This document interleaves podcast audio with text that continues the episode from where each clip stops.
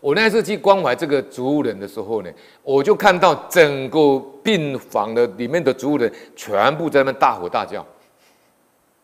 晚上凌晨两三点哦，我后来问护士的，我说为什么他们在那大吼大叫呢？他叫什么你也不知道，哦，就这么叫那种声音。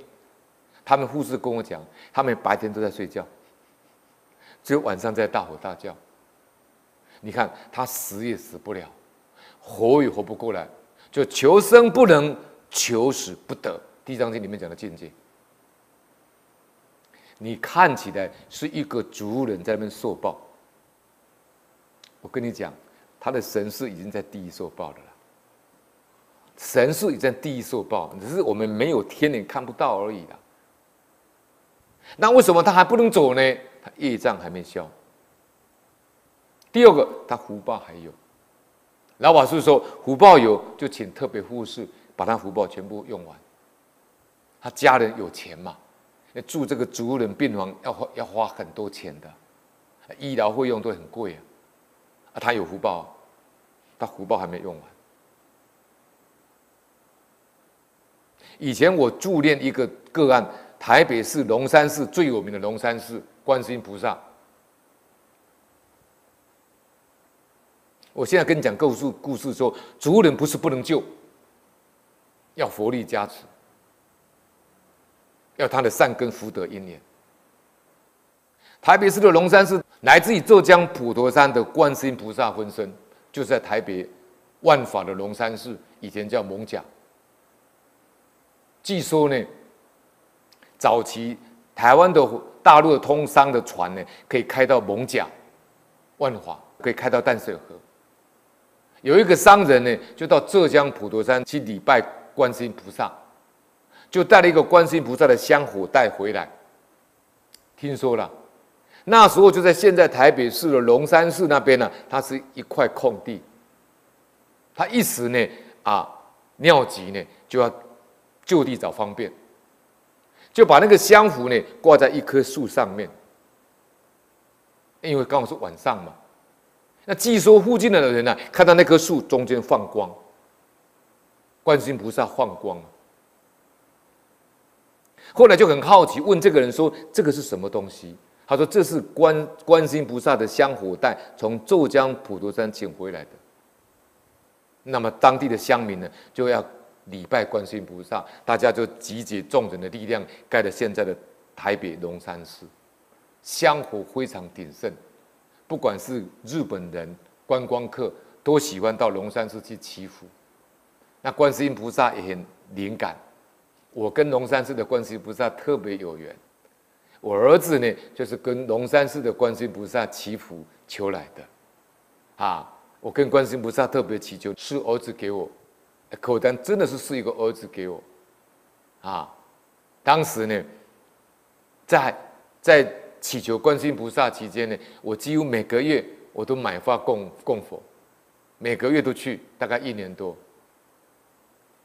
那么我现在讲的这个龙山寺这个住持呢，黄种雄先生呢，现在已经往生了。啊，这黄种雄先生呢，他的哥哥呢，以前是台北市市长，早期的台北市市长，他们家福报很大。那么这个黄种雄本身呢，他就是。他本身呢就是植物人，但是他福报很大呢，他就躺在他台北市西门町的那个峨眉街的住宅，他们也可以算是有钱人嘛，所以住的那个是我们台北市叫透天厝，呃一二楼的层楼房。那我去看，人家叫我去关怀的时候，刚好是我下班的时候过去。我去看的时候呢，有一个法师，大概是练累了，在那边休息。很多莲友大概也是练累，在旁边休息。黄种雄先生呢，他植物人已经拖了七年，七八年没办法断气。那一天晚上去以后呢，我就跟他关怀，我跟他赞叹，我说你功德福报太大了啦！你帮观世音菩萨呢建立这个龙山寺呢，度了很多人学佛。很多台北市的一些啊，可以讲说贩夫走卒啊，达官贵人呐、啊，无人不知，无人不晓，每一个人都会到这个地方呢，祈求观世音菩萨的安慰跟度化。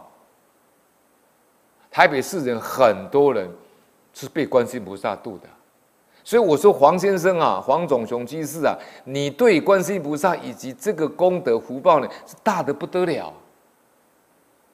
我说你往生呢，观世音菩萨已经跟随阿弥陀来接引你，你要对观世音菩萨有百分之一百的信心，你要坚定这个信愿，而且呢，你要到极乐世界去见观世音菩萨，因为你帮他做了很多好事。这个植物人，你说他是植物人，他那个房间呢很大，有特别护士，有搓痰设备，有紧急的医疗设备都有，因为他福报大嘛，所以他的家的房间很大，有所有医院里面的急救设备，他家都有，还请了一个特别护士。后来我去的时候呢，是当天晚上大概六七点。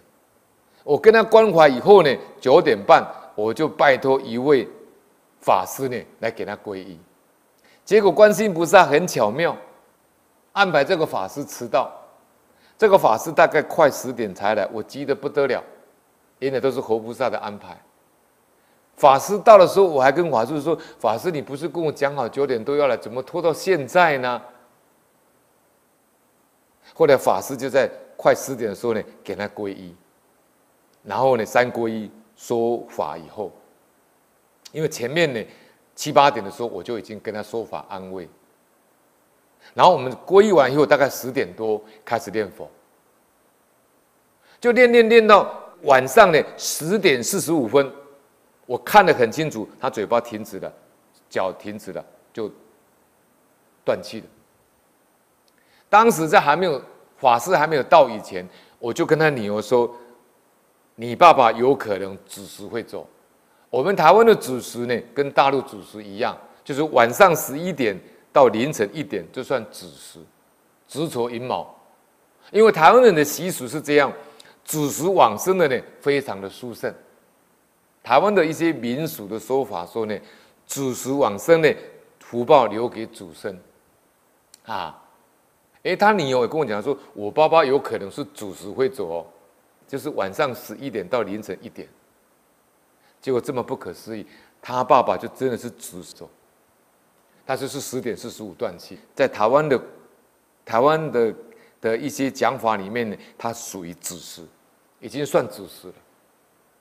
你想想看，他是族人，但是听解我佛法以后，经过佛力加持三皈依，他拖了七年的业障，顺利受报往生极乐世界。就是因缘殊胜，法缘殊胜。